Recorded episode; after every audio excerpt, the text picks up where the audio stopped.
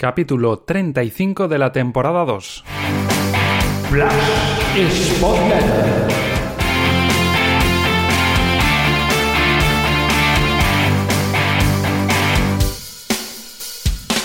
Y vamos con algunos apuntes después del empate. Sporting 1 Huesca 1 correspondiente a la jornada vigésima de la liga, donde se vio a un Sporting que volvió a mostrar la imagen exhibida, por ejemplo, en las jornadas contra el Valladolid o la Almería, es decir, muy buen juego, vuelta a generar mucha producción ofensiva, pero poca recompensa porque le cuesta muchísimo hacer gol y siempre acaba concediendo alguna ocasión clara al rival. Son precisamente las jornadas que lleva sin ganar las 10 que lleva consecutivamente encajando y tal vez esté perdiendo más puntos por la cuestión defensiva que por la ofensiva donde también tiene grandes carencias.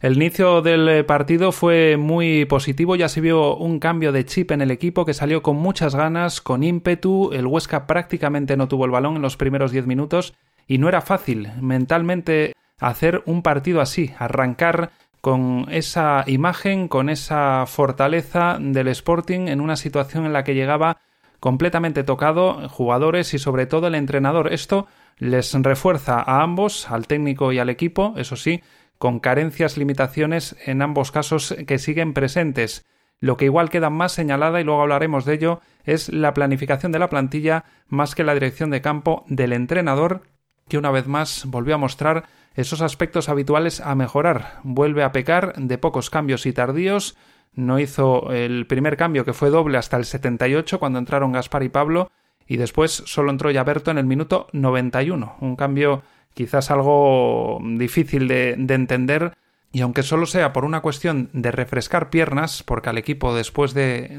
marcar el 1-0 y hasta que el Huesca se queda con 10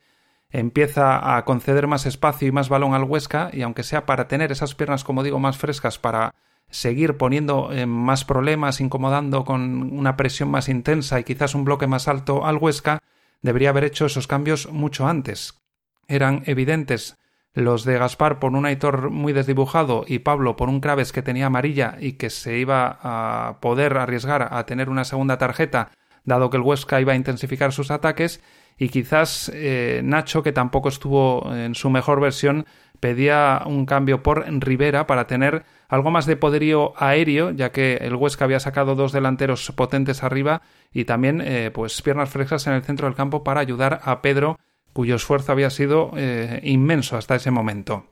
Y ese aspecto que le vengo señalando a Gallego de que le cuesta mucho eh, hacer cambios de nombres o de planes y que cuando llegan son muy tardíos y muy leves, pues se evidenció más confrontándolo con lo que fue ayer la dirección de campo de Chisco, el entrenador del Huesca, que quita a Cristian Salvador a la media hora porque se da cuenta de que se ha equivocado con el planteamiento, después además le pide perdón a Salvador por tener que sustituirlo eh, tan pronto, porque, bueno, se suele pensar que se queda señalado un jugador cuando se le retira a esas alturas tan tempranas del partido, pero no le tiembla la mano cuando ve qué es lo que tiene que hacer, porque si no el Sporting le, le puede pasar más por encima y aunque el partido no lo acaba ganando y parece que, salvo un tramillo después del 1-0, no cambia mucho la imagen del Huesca, pero sí quizás sin ese eh, cambio de timón el Huesca hubiese sufrido más y hubiese perdido o encajado eh, más goles. Y después eh, no se conforma con eso Chisco, sino que además hace eh, un cambio de, de, dar entrada a un delantero nada más encajar el 1-0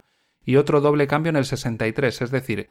que en los minutos en los que Gallego a veces suele hacer el primer cambio, porque ayer hasta el 78 no los hizo, que es el 60-63, el Huesca ya había hecho cuatro y con cambios de planteamientos y demás. Ahí se ve pues eso, lo poco que a otros entrenadores les tiembla la mano para hacer los cambios que sean necesarios si ve que hay algo que hay que mejorar.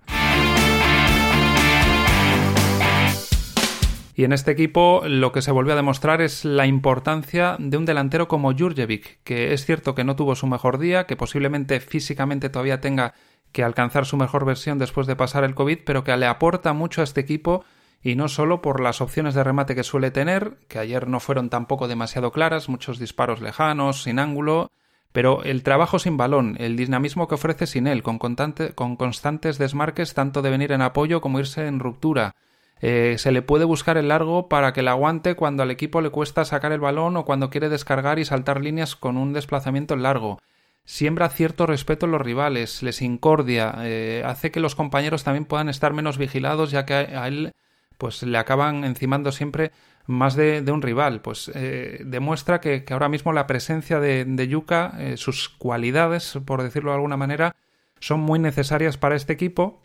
jugando con Berto, al final los que salen perjudicados son tanto el equipo, porque no tiene esas cualidades Berto, como el propio chaval al que la afición le puede acabar señalando, se puede pensar que no sirve para esto cuando se le está pidiendo algo para lo que no tiene esas cualidades. Berto como segundo punta, como eh, jugador incluso de banda pero más en ataque, haciendo un 4-3-3 por ejemplo, te puede aportar mucho pero si le pones de, referencia cómo ha jugado estas últimas jornadas, teniendo que pegarse de espaldas todo el rato con, rivales, pues no vas a,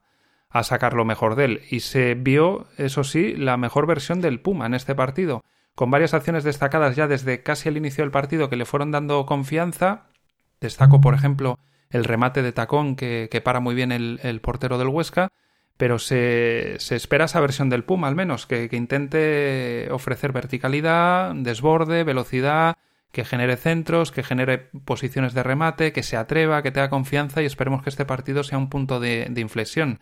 Muchas veces se suele decir, y más con jugadores extranjeros, tarda en adaptarse, hay que tener paciencia. Recordamos que Jurjevic tardó mucho en hacer el primer gol y esperemos que, esta actuación ante el Huesca sirva para, para reforzarle anímicamente y que cada vez se vaya viendo una mejor versión del Puma. Y del resto de hombres de ataque no se vio lo mejor de Villalba, aunque siempre en el campo puede acabar ofreciendo un destello, una acción, pero se espera más de lo que se vio eh, de Villalba ante el Huesca. Y después Aitor, que estuvo mucho menos activo que el Puma. El Sporting atacó mucho menos por la derecha que por la izquierda. Y eh, estuvo muy poco participativo y tuvo poca influencia en este encuentro Aitor García.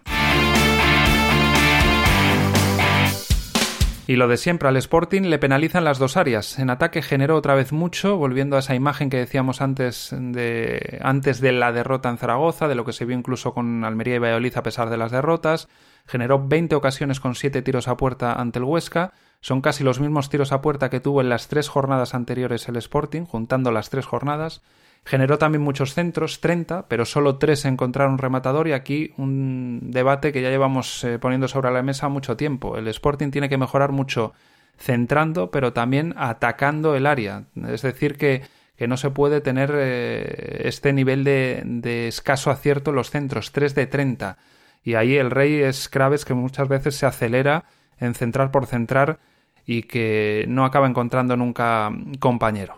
Tuvo además eh, mucha posesión de balón y muy bien el Sporting, salvo un pequeño tramo después de, marcar el 1-0, donde quizás le concedió demasiado espacio y balón al Huesca, pero en general eh, buen partido con balón y en ataque del Sporting, salvo eh, lo que siempre falla, el acierto. Y en defensa sufrió y concedió menos que en jornadas anteriores, pero le resulta imposible dejar la puerta a cero. Lo decíamos antes, lleva 10 jornadas seguidas encajando, las 10 que lleva sin ganar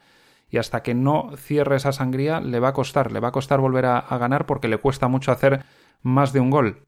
El gol encajado además es un cúmulo de errores, de circunstancias evitables, sacan el córner en corto cuando se pudo sacar directamente al área, se pierden además en esa acción pues los dos jugadores que están ahí para sacarlo en corto, Villalba y Nacho creo que son, más Pablo que se acerca para que le den el balón y que lo centre,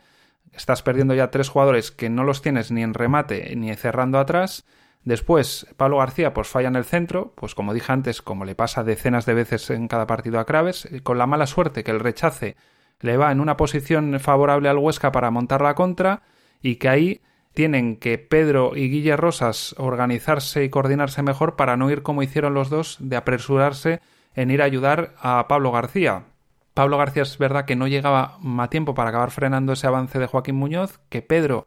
quizás se acerca demasiado, aunque acierta yendo a la ayuda, y el que se equivoca más es Guille, que ya estando Pedro y Pablo para intentar frenar a Joaquín Muñoz, se desentiende del centro del área, va también a posiciones cercanas a Joaquín Muñoz y donde ya están, como digo, Pedro y Pablo, y acaba dejando en el área la llegada de dos jugadores del Huesca, donde Gaspar intenta llegar eh, en una carrera a la desesperada, pero no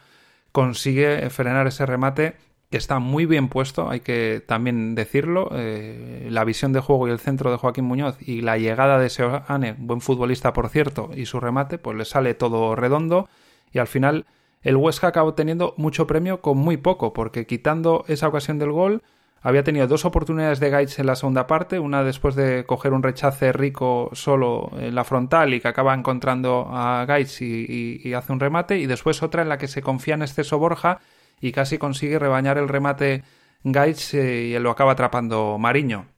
Mucho menos generó el Huesca en el primer tiempo, dos ocasiones muy poco relevantes, con un remate chilena muy flojo de Mateu y poco más. Así que es una pena que al final los rivales con muy poco acaban obteniendo tanto premio ante el Sporting, que le sucede lo contrario, tiene que generar muchísimo y acaba obteniendo muy poco premio.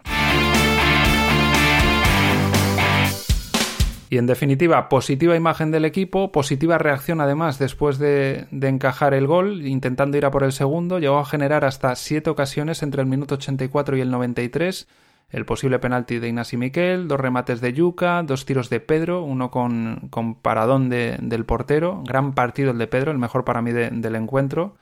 y después otro remate de Villalba que se le va muy desviado, y que es cierto que, como decía antes, hay que mantenerlo en el campo por si inventa algo, un pase, un disparo, una ocasión, un desequilibrio individual, y quizás lo que hay que decirle a Villalba es que intente no descentrarse tanto y desanimarse tanto cada vez que no le sale algo, porque parece últimamente que cuando pierde un balón, cuando no acierta un disparo, cuando no encuentra un compañero, cuando los compañeros no le ven, hace gestos, hace reacciones como de desesperación, de cabreo, de, impotencia, y eso yo creo que le hace descentrarse de, de, lo que se tiene que focalizar en los partidos.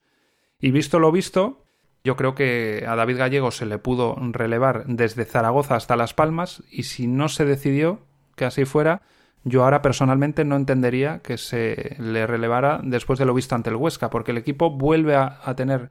esa imagen que se eh,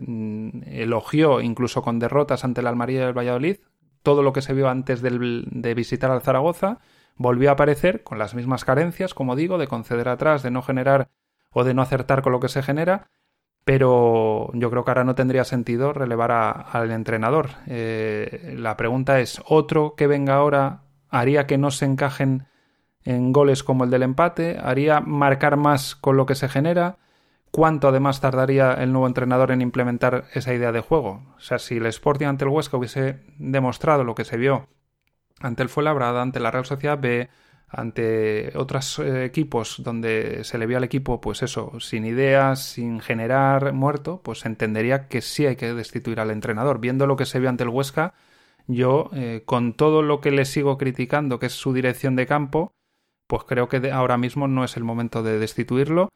aunque hay que pedirle eso, que mejore eh, y que sea más intervencionista y que no le tiemble el pulso de hacer más cambios y antes, porque son muchas veces las que el equipo baja su rendimiento por falta de, piernas frescas.